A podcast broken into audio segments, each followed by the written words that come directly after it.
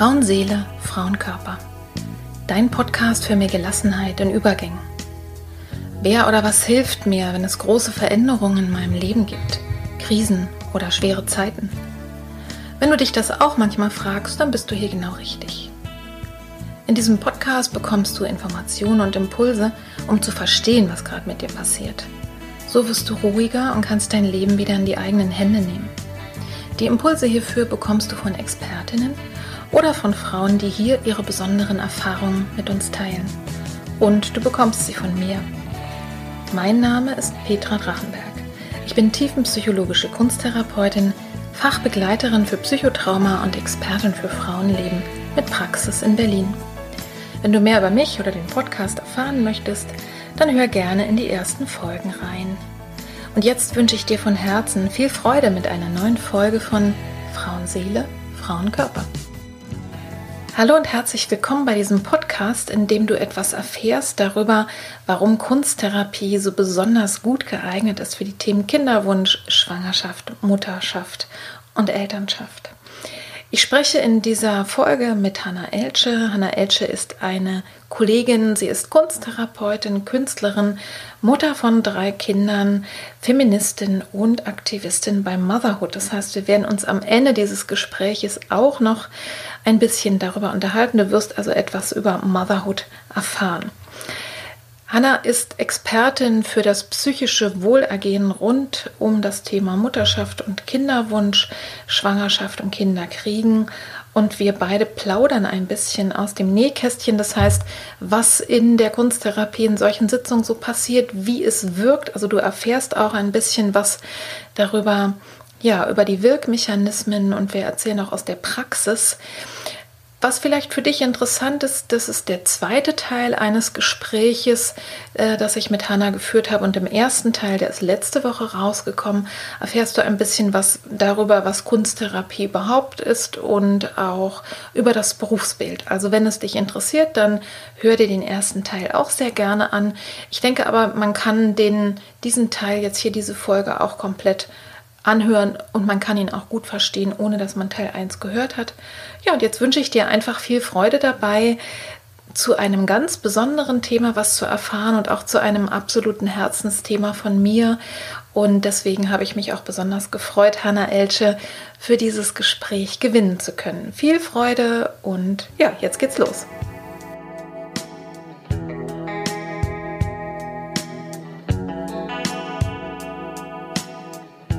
Du bist ja als Kunsttherapeutin genauso wie ich äh, mhm. spezialisiert. Und zwar bist du Expertin für das psychische Wohlergehen rund um das Thema Kinderwunsch, Schwangerschaft, Muttersein. Wie bist du eigentlich dazu gekommen? Wie wahrscheinlich die meisten von uns über die eigene Geschichte, die Biografi mhm. biografische Arbeit so. Mhm. Ich ähm, war im letzten Studienjahr schwanger mit meinem ähm, Sohn und genau, habe wirklich kurz kurz vor der Geburt, also im gleichen Monat, meine Masterarbeit abgegeben. Muss aber auch gestehen, ich habe die tatsächlich während meiner Schwangerschaft im Studium vollkommen außer Acht gelassen. Mhm. Ich bin da sehr in Abwehr gegangen. ja. auch, ich habe das auch erst hinterher verstanden, wie wichtig es eigentlich gewesen wäre, da drauf zu gucken. Ja. Bin aber auch ganz froh, dass ich es dann noch gemacht habe und auch mhm. ganz froh über die vielen Impulse, die ich noch mitgenommen habe. Ähm, die Schwangerschaft war nicht die schönste und die Geburt war auch nicht die schönste. Mhm. Wie, warum, spielt, denke ich, gar nicht so eine große Rolle. Aber es hat mich schon sehr geprägt und sehr mitgenommen. Mhm. Ähm, und gleichzeitig habe ich auch festgestellt, hoch um mich herum sieht es ja nicht viel besser aus. So. Also es geht anderen Frauen auch so. Anderen Frauen geht es auch so. Andere Frauen haben auch Erlebnisse. Also mir ging es wirklich so, ich dachte damals, oh, ich will aber jetzt auch mit niemandem tauschen. Also auch egal wie unzufrieden ich war, ich habe mir nicht gedacht, ich möchte jetzt diese Schwangerschaft haben oder diese Schwangerschaft oder diese Geburt, sondern ich war wirklich mhm. überrascht davon. So. Ja. Ähm, und meine damalige Hebamme hatte, hat das natürlich mitbekommen, dass ich meinen Master mache und hat dann so, so einen Samenkorn gesetzt und meinte, hm, hast du dir schon mal überlegt, ob das nicht die Arbeit wäre, weil sie eben mit ganz vielen Frauen, die da ja ähm, Geschichten haben, auf die sie mal gucken sollten, die ein bisschen Probleme haben, die Traumatisierung mit sich mittragen, zu tun hat und bei denen sie nicht unbedingt weiß, wo sie sie hinschicken könnte. Mhm. Ähm, ja, ob ich mir das mal überlegt habe, ob das nicht ein Tätigkeitsfeld wäre. Mhm. Und so fing das Ganze an, so ein bisschen zu wachsen. So. Ähm, ich bin aus der Elternzeit zurückgekommen, bin erstmal wieder, also ich habe zuvor in der Kita gearbeitet, dann auch als Kunsttherapeutin, habe dort auch weiter mhm. als Kunsttherapeutin gearbeitet und wurde wieder schwanger und habe dann, um eben mit allem, was ich dann so mitgenommen habe und mitbekommen habe, angefangen, das, was ich gelernt habe, selbst bei mir umzusetzen, selbst künstlerisch zu arbeiten, meine Schwangerschaft künstlerisch zu begleiten. Das heißt, du hast schon irgendwie gewusst, da wird jetzt was hochkommen? Ja. Von, genau. Vom ersten Mal. Und das wirst du oder wolltest du in Bildern irgendwie festhalten, bannen, genau. wie auch immer, dir selber helfen. Genau. Als Selbsthilfe. Als Selbsthilfe und gleichzeitig mhm. habe ich mich aber auch eben sehr stark damit auseinandergesetzt. Also ich habe mich wirklich begleiten lassen damals von irgendjemandem oder irgendwas mit den Bildern noch gemacht, was du anderen Leuten gezeigt hast? Äh, ich habe nee, hab mit meiner Hebamme, hm. also ich habe das wirklich dann über Hebammenbegleitung gemacht. Ja. Ich hatte zwei Hebammen, ähm, Beleghebammen. Ich habe alles mitgenommen, was man so, was man mitnehmen kann, um sich selbst ja ähm, witzigerweise gab es auch ganz vieles nicht oder ich bin noch gar nicht drauf gekommen. Ich weiß jetzt, dass es jetzt Podcasts gibt, dass Christine Graf diese äh, friedliche Geburtsbegleitung macht. Es gibt mittlerweile noch so viel, viel, ja, viel mehr. Das ist ja ein Weilchen her auch schon, ne? Es ist schon eine Weile her, genau. Ja. Und jetzt bin ich das dritte Mal schwanger und ähm, habe das Gefühl, ich brauche es gar nicht. Ja. So. Na, du scheinst ja tatsächlich, so es scheint ja eben so gut funktioniert zu haben, ne? diese ähm, im Grunde genommen äh, ja, die, deine eigene künstlerische Arbeit, auch obwohl ja. du nicht mal bei einer tollen Kunsttherapeutin warst oder bei einer anderen Therapeutin, aber ich denke mal, ne, das eine bewegt ja was. Ja. Äh, das, das denke ich ist auch spannend für die Zuhörerinnen. Ne? Kann ja, man findet ja auch nicht immer irgendwo oder hat vielleicht weder das die Zeit, noch das Geld, aber künstlerisches Arbeiten, wenn man sich bewusst ist oder überhaupt gestalten, wenn man sich bewusst ist, es macht was mit seiner Psyche und dann eben sich da die Hilfe zu suchen bei meiner Hebamme oder keine Ahnung, wo auch immer. Ne? Also das verbindet sich ja trotzdem, wir sind ja ganze ja. Menschen und insofern äh, ja, bist du aber darüber dann tatsächlich zur Spezialistin geworden. Ne? Genau, ich habe... Ähm ich habe mich dann sehr stark damit auseinandergesetzt, so während der Schwangerschaft schon, nach der Geburt dann auch nochmal. Ich habe das mhm. auch, ich habe das über ein Maltagebuch auch gemacht, also ich habe ja. wirklich die ersten fünf Monate, dann brauchte ich es nicht mehr. Dann gab es ja. so einen Moment, wo es irgendwie einfach nicht mehr notwendig war. Da war es gesättigt. Da war es gesättigt, da war es auch irgendwie für mich sicher, es war angekommen. Ja. Dann war ich mehr damit beschäftigt, in diese Geburt zu gehen und mich mhm. darauf vorzubereiten und es hat sich einfach nicht mehr so angefühlt, dass ich die Kunst dafür brauche. Ja. Ähm, genau. Und habe dann natürlich angefangen, meine ähm, Expertise auszuweiten, so, ja. um mich äh, zu informieren und mir, ja, mich wirklich so in, in diese Richtung zu fokussieren. So. Ja. Gar nicht mal unbedingt auf, auf nur meine eigene persönliche Schwangerschaft hinaus, sondern wirklich ich habe so angefangen, alle Themen aufzusaugen, die damit mhm. sich beschäftigt haben. Ja. Genau. Das ist ja ganz oft so, ne, dass, man, mhm. dass es so einen Auslöser gibt. Also ich kann jetzt mal sagen, äh, bei mir, das kann ich mit dir auch teilen, warum bin ich zu diesem Thema gekommen, ähm, ist es eben die Erfahrung gewesen nach dem ersten Kind, ähm, wieder schwanger zu werden, ne, sozusagen in unserer ganz normalen Lebensplanung, um dann äh, zu erleben und zu erfahren, eine Fehlgeburt zu haben im, im, dritten Monat, also schon für meine Verhältnisse, ich fand das recht spät. Und äh, da wusste ich weder was von Kunsttherapie noch irgendwas, aber ich hatte eben mittlerweile, also ich hatte, ich habe zu dem Zeitpunkt in dem, im Frauenzentrum gearbeitet, zwei Jahre, und habe zum Beispiel wirklich völlig ahnungslos und ohne irgendeinen Hintergrund äh, mit den Müttergruppen auch gestaltet und gemalt und irgendwie da irgendwie mich damit befasst, ja, so aus dem Herzen und mit großer Freude, wo ich sage, heute sicherlich nicht besonders professionell. Hoffentlich habe ich, also soweit ich weiß, keinen, keinen großen Schaden angerichtet, aber äh, zumindest so und habe dann äh, in der Zeit ganz, ganz, ganz viel gestaltet und gemalt, aber ohne mir bewusst zu sein, dass es damit was zu tun hat. Und als ich eben dann, ich hatte dann erstmal eine ganze Weile überhaupt keine Lust mehr, schwanger zu werden, ähm, weil ich das ja nicht nochmal so erleben wollte. Und in der äh, dann folgenden Schwangerschaft, das war dann sechseinhalb Jahre später, war mir wirklich die ersten vier, fünf Monate auch nur schlecht. Und mir war immer noch nicht klar, warum es eigentlich ist, dass ich eigentlich eine Höhlenangst hatte. Ne? Mhm. Und ähm, ja, das ist mir eben hinterher erst klar geworden. Und ich bin dann im Grunde genommen äh, sozusagen über Studium auf die Kunsttherapie gestoßen und habe dann so nach und nach die Sachen zusammengefügt und habe, das ist aber eigentlich wirklich der Auslöser ähm, für mich auch gewesen, mich mit dem Thema äh, wirklich psychosomatische Gynäkologie, also wirklich was das Frauenleben betrifft, einfach zu befassen, weil ich selber erlebt habe, wie sehr äh, sozusagen wie belastend es sein kann ja. mit so einer Erfahrung im Hintergrund und äh, auf der anderen Seite wie sagen wir mal, mit, mit, wie relativ einfachen Mitteln man Entlastung auch schaffen kann. Und eben zum Beispiel auch ne, für Verluste, also auch Frauen, die vielleicht, meine erste Klientin war eine Frau, die hatte zwei Totgeburten im Hintergrund. Und war, da war zwei gesunde Kinder und kam in der fünften Schwangerschaft zu mir und äh, ne, da sozusagen das zu verarbeiten und zwar in der Schwangerschaftszeit. Und das ist genial und das sozusagen, äh, es leitet eigentlich gleich in, in meine nächste Frage über. Ich finde nämlich tatsächlich, dass eben die Kunsttherapie, weil das ja so was Schöpferisches ist und, und, und äh, ne, so ein Tun, also du erschaffst ja was Neues, und du bringst etwas, was innen ist, nach außen. Das mhm. finde ich ist also eine riesige Entlastung. Äh, aber du, du, bist auch eben sehr schöpferisch und das finde ich hat auch was so mit so einem schwangeren Prozess zu tun. Ja. ja. Also ich finde die Methode wirklich besonders gut geeignet für Schwangere. Siehst du das auch so? Ich sehe es auch so, ja. Ähm, schon allein, also viele Schwangere haben ja das Gefühl, das hatte ich in meiner ersten Schwangerschaft übrigens auch, dieses Gefühl des Brütens. Ne? Man kann mhm. sich eigentlich nicht aktiv aktiv damit beschäftigen. Ich weiß, ich hatte damals panische Angst vor einer Fehlgeburt. Ich hatte keine. Ja.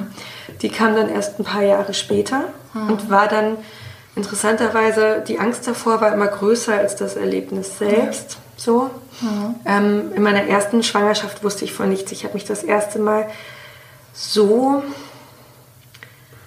fremdbestimmt gefühlt und auch so ähm, so, so das Gefühl gehabt, ich muss die Kontrolle abgeben und kann überhaupt nicht selbst machen, um mhm. das Ganze, um mich zu beteiligen. Das war so eine ganz, ganz existenzielle, tiefgehende Erfahrung.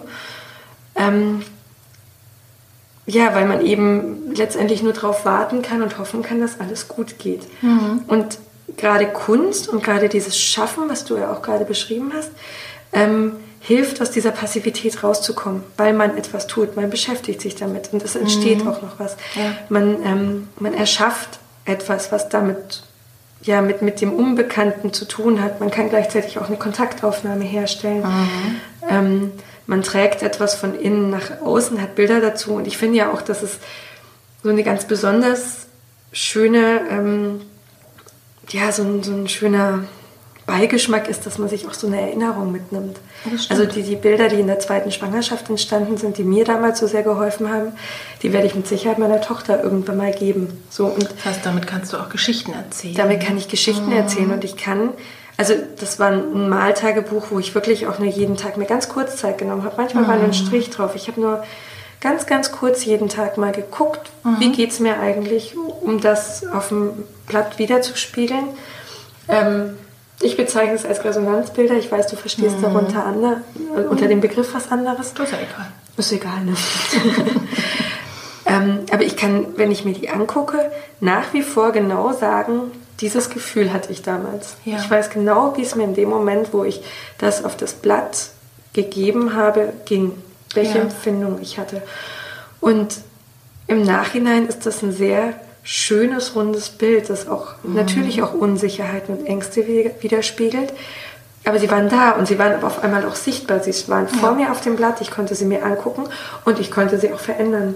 Es musste genau. nicht so bleiben, sondern ich konnte aktiv daran arbeiten. Genau, das ist ja das Entscheidende, ne? ja. dass du in die Handlung kommst. Genau diese Erfahrung zu machen. Ich bin eben nicht nur hilflos und äh, eben dieses also wenn du innen einen Druck hast, ich habe ja ähm, letztens auch nochmal äh, sozusagen beschrieben in dem Podcast, dass eben die Fähigkeit, ähm, Ambivalenz auszuhalten, also zu sagen, ich habe mir dieses Kind gewünscht und gleichzeitig gibt es nichts, wovor ich mehr Angst habe. Mhm. Mir ging es zum Beispiel so in der Schwangerschaft, ich fand es auch irgendwie immer ein bisschen gruselig, dass da in mir was ist, was nicht ich bin.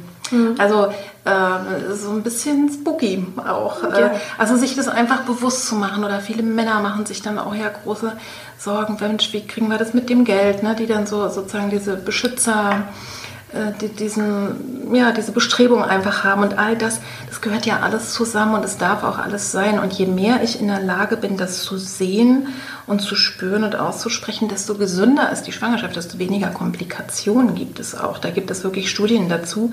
Das finde ich spannend. Und äh, ich finde eben, also ich habe dann am Ende der Ausbildung ein Jahr auf einer ähm, Station mit Risikoschwangeren gearbeitet. Mhm. Also heutzutage ist es so, dass es wohl offensichtlich so gute Medikamente gibt, dass die Frauen nicht mehr auf Station sein müssen, sondern die sind zu Hause. Aber da sind sie natürlich auch voller Angst, ja. ne? wenn sie vorzeitige Wehen haben oder eben, also ich hatte da zu tun mit Frauen mit vorzeitigen Wehen, aber auch Blasensprung und habe da sehr intensiv mit den Frauen kunsttherapeutisch gearbeitet über ein Jahr, also einmal die Woche und habe dann äh, mich damit in meiner Abschlussarbeit von der mhm. sozusagen von der kunsttherapeutischen Ausbildung befasst um wirklich festzustellen, ja, es ist so, du, du kannst die relevanten Prozesse auch sogar mit einem Bild sehen. Du siehst sowohl die Belastung mhm. als auch die Ressourcen. Das ist ja das Tolle. Du kannst es ja sozusagen alles total ähm, wirklich, äh, also es, es drückt sich eben einfach alles aus, was da ist, wie so eine Momentaufnahme. Und, äh, und das ist eben wirklich das Tolle auch für die Frauen, vor allen Dingen auch manche Sachen, je nachdem, was die jetzt im Hintergrund haben, ne? wie jetzt diese erste Klientin, also mit ja. diesen unfassbaren Erfahrungen und auch noch zweimal. Ähm, du kannst eben auch Dinge ausdrücken, die, für die es keine Worte gibt. Genau. Die nicht in Worte zu fassen sind, aber du kannst sie ausdrücken. Und dann ist nämlich dieser Druck, es ist wirklich so, als ob du so innen wie so einen Druckkessel hast und du kannst davon was loslassen. Das heißt, ich finde, Kunsttherapie ist wirklich eine geniale Methode, gerade in der Schwangerschaft, weil du tiefe Gefühle, tiefe Prozesse wirklich ausdrücken kannst und nicht an der Oberfläche rumfummelst, ohne dass du dich verlierst. Weil es eben auch sozusagen auf dem Papier ist und weil du es dann anschauen kannst, weil du es verändern kannst oder weil du es auch weglegen kannst. Oder im Falle von Risikoschwangeren, die viel Zeit im Bett verbringen ja. müssen, auch einfach aktiv genau. kannst. Ne? Die einfach, wo sie überhaupt mal das Gefühl haben, was tun zu können. Also ich hatte ja. eine, eine Klientin, das war auch der Wahnsinn. Ähm, da habe ich den Verlauf wirklich auch ähm, anschließend nochmal in, in einem Vortrag auch verarbeitet, also mit ihrer Erlaubnis mhm. natürlich, die, ähm, die ganz, ganz starke lebensbedrohliche Blutung hatte mhm. und damit im Grunde genommen nicht nur Sorge hatte, ihr Kind zu verlieren, sondern eben auch noch Angst ums eigene Leben. Und ähm, die das dann in den Bildern so stark verarbeitet hat und, äh, und die hat äh, dort auf Station wirklich quasi wie so einen Malanfall gekriegt und hat da richtig alles aus sich rausgemalt und es ja. war wirklich total genial. Es ist nachher wirklich alles, alles gut gelaufen und die war wirklich so erleichtert und bei der zum Beispiel gab es auch im Hintergrund vorher eine Fehlgeburt, die aber von niemandem irgendwie großartig weiter ernst genommen wurde, mhm. weil sie gesagt haben, naja, du hast ja schon zwei Kinder, ja, und dann ist es jetzt so, ne? Also sozusagen, sie, ihr wurde das Trauern nicht erlaubt. Mhm. Und das hat sich gleich nochmal mit in dem Moment, wo die Blutung kam, äh, kam das gleich alles auch nochmal hoch. Also es sind wirklich... Äh, große Prozesse, die sich da gezeigt haben. Und ich finde wirklich, es ist eine super Methode, weil du so tief gehen kannst und weil du trotzdem gehalten wirst. Und du musst eben nicht nochmal du musst nicht, also ich mache auch Traumatherapie auch nicht so, dass, dass ich sage, da gehen wir jetzt nochmal so richtig durch mhm. und erzähl mal nochmal, wie schlecht es dir damals gegangen ist und wie hat es sich angefühlt und jetzt lösen, sondern es ereignet sich manchmal quasi auch nebenher oder es passiert dann sozusagen so ein Moment der Emotion und dann kannst du es auch wieder zurücksteuern. Mhm. Und es muss gar nicht über alles gesprochen werden. Und weil man die Ressourcen so stark ähm, spürt beim Malen, hast du dann auch die Kraft dazu. Genau. Und ich finde auch eben, also man, man hat ja ein Produkt zum Schluss. Das ist ja auch nichts, was ja. ähm, wie, wie bei, bei einer Gesprächstherapie letztendlich natürlich wird es auch nach außen getragen und mhm. reflektiert, aber die Worte verpuffen ja doch. Und das Schöne an der Kunsttherapie ist ja wirklich, man hat es da, man kann es sich angucken, man kann es sich lange angucken und man kann es auch einfach wegpacken. Ja. So, es gibt auch die Möglichkeit, das wirst du auch haben, dass einfach in der Therapie zu lassen und zu sagen, ich möchte das nach, nach Abschluss der Therapie eigentlich auch gar nicht mitnehmen. Ich finde, mhm. das ist gut aufgehoben bei mhm. dir. Kannst du es bitte in eine Schublade legen oder in eine Mappe? Das ist ja auch so Berufsethik. Die Bilder sind unter Verschluss, die sind geschützt, die werden niemandem mhm. gezeigt. Ähm, und die können, wie gesagt, auch einfach weggepackt, versteckt werden. Und ja. die Freiheit hat man, das ist das Schöne daran. Mhm. So, genau. genau. Jetzt haben wir ja schon eine ganze Weile gesprochen. Ich gucke mal gerade. Oh ja, wir sind schon über einer Stunde. Na, vielleicht teile ich das auch, das Interview. Wenn jetzt jemand zugehört hat und das alles ganz, ganz spannend findet und sagt, ja, aber bei mir, ähm, ne, ich habe nicht genügend Geld äh, und vielleicht keine Zeit oder ich wohne vielleicht irgendwo auf dem Dorf und habe bei mir gar keine Kunsttherapeutin, die ich fragen könnte. Wobei es sich immer lohnt, mal zu gucken. Ja. Es gibt mehr von uns, als man so glaubt. Ne? Äh, was würdest du denn sagen? Ähm, also wie, wie kann denn äh, so eine Frau sich selber helfen? Also was kann man noch machen, wenn man gerne mit diesen Mitteln arbeiten möchte, aber jetzt keine Einzelsitzung Kunsttherapie machen will? Hm. Was würdest du empfehlen? Irgendwas? Na, dieses, dieses Maltagebuch kann ich nach wie vor sehr empfehlen. Diese Begleitung. Mhm. Ähm, da auch Wert drauf zu legen, zu Hause, ich muss kein schönes Bild malen, also ja. von diesem Anspruch wegzukommen, mhm. sondern sich vielleicht auch was Gutes zu tun, gutes Material zu besorgen. Ähm, und das einfach nur als so ein kleines, jeden Tag ein bisschen Einblick. Wonach mir ist. Es kann auch mal nur irgendwie ein ein ausdrucksvoller Strich sein oder so. Mhm. Ähm, das ist so eine Möglichkeit, die man machen kann. Mhm. Ich finde auch wichtig zu betonen, es ist dann, es muss dann auch kein Muss sein, also nicht, dass man sich dann die nächste Aufgabe auferlegt und dann hat man auch noch ein schlechtes Gewissen, weil man es neben den drei Kindern, die schon zu Hause sind, nicht schafft, auch noch jeden Abend ein Bild zu malen. Mhm. Nee, es sollte schon was sein, was einem gut tut. Mhm. Und kreative Arbeit kann ja auch sehr unterschiedlich aussehen. Ich meine, es gibt, es gibt natürlich auch diese Schwangerschaftstagebücher zu kaufen. Das ist auch eine Möglichkeit. Mhm. Ich finde aber, also gerade in, in, Zeiten von Instagram könnte man auch mh, mm, mit vielleicht dem Gedanken an das Kind jeden Tag ein kleines Foto machen. Zum Beispiel in dem Moment, als man an das Kind gedacht hat. Mhm. So, mittlerweile hat jeder ein Smartphone zu Hause. Vielleicht mhm. gibt es irgendwie eine Blume, die am Wegrand steht oder ein Vogel oder irgendein mhm. ein schönes Haus. Und in dem Moment, wo man an das Kind gedacht hat, das so, so zu begleiten. Das wäre auch eine Möglichkeit, um mhm. einfach, es geht ja um die Begleitung irgendwie und irgendeine Verknüpfung von ja, Äußerem und Innerem. Ja. Und ähm, sich das sichtbar zu machen und vor Augen zu führen. Mhm. So. Ja, ja, ja. Also ich denke eben, ja, es ist ja so, dass ich in dem äh, jetzt in, in meinem Podcast jetzt davor, in inneren Landschaften, ist es ja so, dass ich auch immer wieder Imaginationen zu bestimmten Themen anbiete und dann auch eigentlich immer ganz verschiedene Impulse gebe. Ne? Maltagbuch finde ich ist auch richtig genial. Aber eben, also was ich jetzt gerade in, in dem schwangeren äh, Podcast auch äh, beschrieben habe, ich finde eben sehr schön, Mandalas selber zu machen. Also mhm. nicht irgendwelche vorgefertigten zu kaufen. Das kann auch manchmal hilfreich sein, aber tatsächlich nimm dir ein nimm dir einen großen Teller oder eine Platte, um, umrunde das, dann hast du was Rundes. Und ich finde, dieses Runde, das passt halt so super gut zur Schwangerschaft. Ne? Und keine Ahnung, geh mal los und guck mal, was, was äh, wenn du dir vorstellst, da selber in die Mitte ist vielleicht die, die Liebe zu deinem Kind oder dein mhm. Kind, ein Blümchen oder ein Bild ist, was du auch gesagt hast, zu gestalten und dann einfach mal symmetrisch drumherum einfach sozusagen wie so Schutzwellen oder was auch immer dir in die Hände kommt. Also sowas zu machen. Was ich auch noch schön finde, es gibt ja häufig auch bei Kolleginnen äh, Gruppen. Tatsächlich Gruppen- und Workshop-Angebote, sowas, was du ja auch, auch, machst. Ja. Ne? Mhm. Das ist äh, zumindest, ähm, ne, muss man das ja nicht durchweg machen, sondern es sind ja so Einzelsachen. Äh, das ist dann auch äh, deutlich günstiger, als wenn man jetzt genau. in Einzeltherapie geht. Und ähm, ja, einfach überhaupt einfach kreativ zu werden. Und ich glaube, das ist, ist schon gut. Und schaut euch mal um tatsächlich, das hatten wir ja schon gesagt, es gibt wirklich schöne Podcasts. Es gibt, was ich auch sehr empfehlen kann, das äh, hat jetzt erstmal vielleicht weniger mit der Kunsttherapie zu tun, aber sind so Blogs zu besuchen, wenn du ein bestimmtes Thema als Frau hast und weiß ich nicht, ne? eine, eine Bauchgeburt, ähm, ein Kaiserschnitt oder eine traumatische Geburt oder was auch immer. Es gibt eben auch schöne Blogs und du selber hast ja bei deinem, äh, du hast ja auch einen Blog ne, auf deiner, genau. äh, äh, auf deiner Homepage. Die, genau. Die würden wir, also die würde ich dann mal mit in die Shownotes mit reinschreiben. Worüber schreibst du so in deinem Blog? Ich schreibe über ähm, Themen rund um Schwangerschaft, Geburt, auch sehr mhm. viele ähm, sehr viele ja, Frauenthemen. Also mir ist es ein Anliegen, dass die Frauen über meine Texte ähm, bestärkt werden.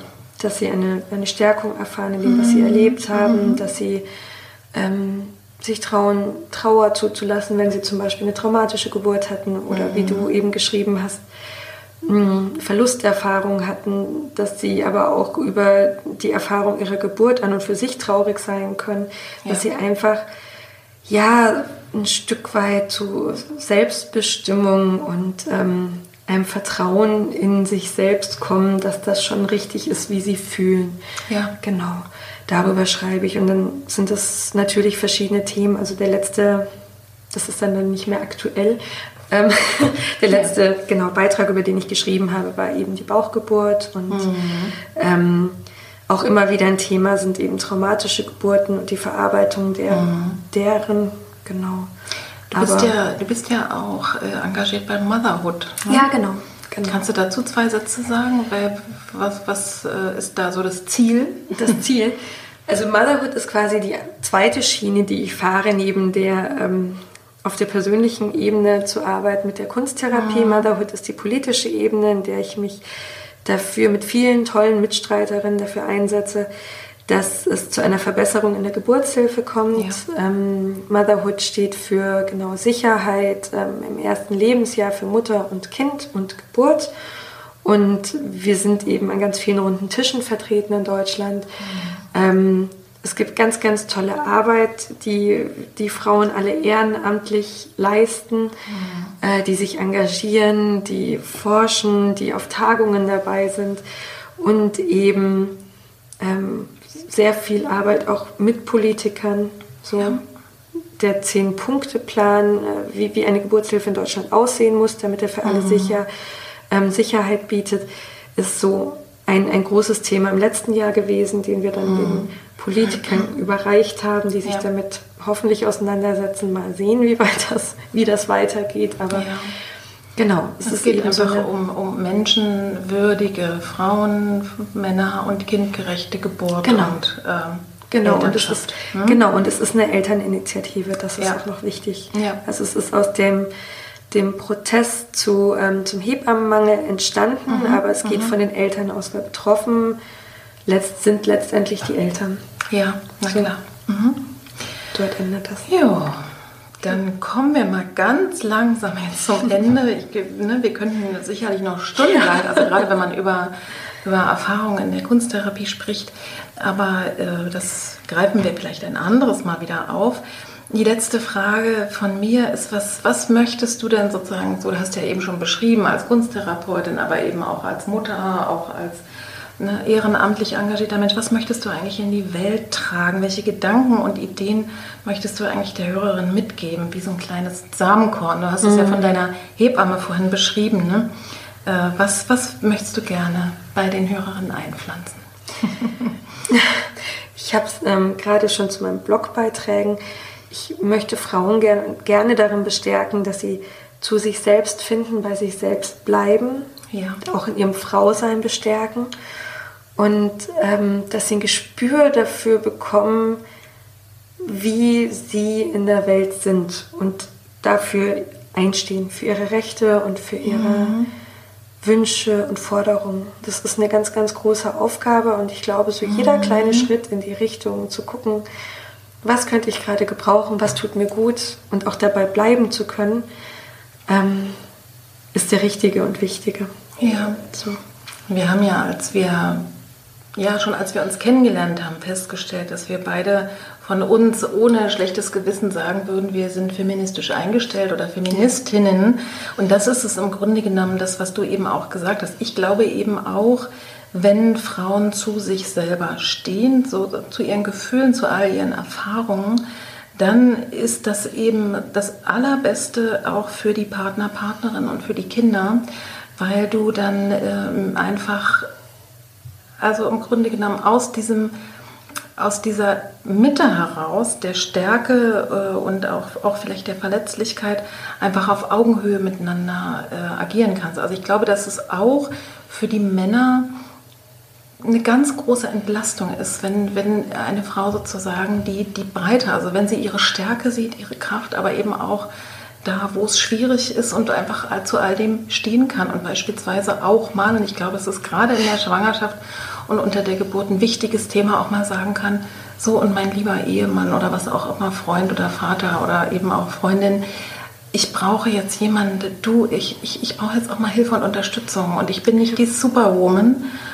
und ich gebe auch mal Arbeit ab und ich brauche eben auch mal jemand oder etwas, wo ich mich anlegen kann. Und ich glaube, das ist für mich so eine sozusagen eine starke Frau, die sich im Grunde genommen all dieser Dinge bewusst ist und ja. die eben auch aussprechen kann, ihre Bedürfnisse, sie wahrnimmt Ne, äh, und eben auch ausspricht und dafür sorgt, ähm, dass die auch erfüllt werden. Du nix gerade so heftig. Genau. ja, weil ich da, dazu natürlich auch das, das, Bild unter der Geburt im Kopf habe, in der ja. es ja auch wahnsinnig wichtig ist, dass wir eben dafür einstehen, was wir brauchen, dass wir unsere ja. Bedürfnisse kennen, mhm. damit wir ähm, das einfordern können und mhm. bei uns bleiben können und nicht das Gefühl haben, andere entscheiden über unseren Kopf hinweg.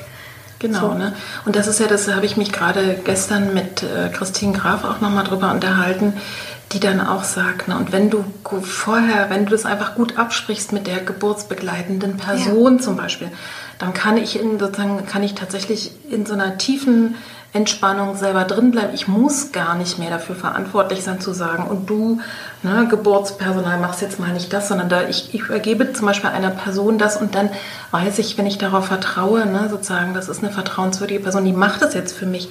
Das ist genau für mich, ne, sozusagen Vertrauen zu entwickeln und Stärke heißt für mich eben auch in dem Falle zum Beispiel mal zu delegieren ja. äh, und zu sagen, und du machst es jetzt. Genau. Äh, hm, so für mich. Und ähm, ja, sehr schön. Also ich sage mal, das kann ich sofort unterschreiben. den, den, Gedanken äh, trage ich auch in die Welt und ich glaube eben wirklich, dass wir als Therapeutin wirklich einen ganz großen Beitrag dazu leisten können, dass einfach unsere Welt äh, freundlich ist und dass Kinder sozusagen zufrieden und sozusagen also einfach wirklich gut aufwachsen können, weil wir dann als, als Eltern einfach äh, unsere eigenen Konflikte nicht mehr sozusagen auf die Kinder so übertragen müssen ja. ja und auf die Welt. Also ich glaube, das ist, ähm, ich würde tatsächlich sagen, nochmal vielleicht als Abschlusswort, die, äh, dass Psychotherapie überhaupt nichts ist, wofür man sich schämen muss oder was, was nur was für kranke Leute ist, sondern ich glaube, wir könnten es wirklich wahr alle gut gebrauchen. Ich habe zwei Therapien gemacht in meinem Leben. Äh, und, äh, und ich würde sagen, es hat mir nur gut getan und herzliche Einladung. Lasst euch also einladen, euch mit eurer Psyche und mit eurem Innenleben zu befassen und gerne mit Kunsttherapie. Wie nimmt man denn jetzt am besten mit dir Kontakt auf? Das mal als allerletztes, wenn die Leute ganz neugierig jetzt sind äh, und mit Hannah Elche gerne was machen möchten. Ja, dann kommen Sie am besten auf meine Webseite. Mhm. Ähm, das ist hannaelsche.de, Hanna mit H hinten, ganz ja, wichtig. Ja. Ähm, ich bin, mein Atelier ist in Berlin-Wedding. Das heißt, ja, ich stimmt, bin eher im Norden. gar nicht gesprochen. Genau. Wir kommen aus Berlin beide. Wir kommen beide aus Berlin. Und ich du bist bin, in Wedding. Ich bin im Wedding, im Norden von Berlin. Ähm, habe verschiedene Angebote auf meiner Webseite, die kann man sich angucken, wenn man sich einfach weiter über mich informieren möchte. Also ähm, Petra hat es ja schon gesagt, auf meiner Webseite ist auch ein, ein Teil davon der Blog. Da sind natürlich Artikel von mir drin. Man kann aber auch einfach gerne auf Instagram gucken. Mhm. So, da findet man mich auch unter Kunsttherapie Hanna Elsche. Und ich habe auch ein Facebook-Profil, das ist Make Babies Kunsttherapie Hanna Elsche. Da kann man auch gucken mhm. und findet zumindest die, die Informationsdaten inklusive ja. Genau, E-Mail-Adresse, Homepage ist ja meistens gut. Also die Homepage werde ich in jedem Fall in die Shownotes tun. Genau. Und ähm, wenn ihr auf Instagram äh, seid, dann äh, ja, guckt euch mal an. Also ich finde auch eben, da kann man einfach die tollen Bilder von dir sehen. also wir, wir wollten ja nicht bewerten, aber ich finde sie wirklich, äh, also ich finde sie wirklich auf allen Ebenen äh, ganz, ganz schön und sehr ansprechend. Und da könnt ihr ein bisschen was sehen von Hannah.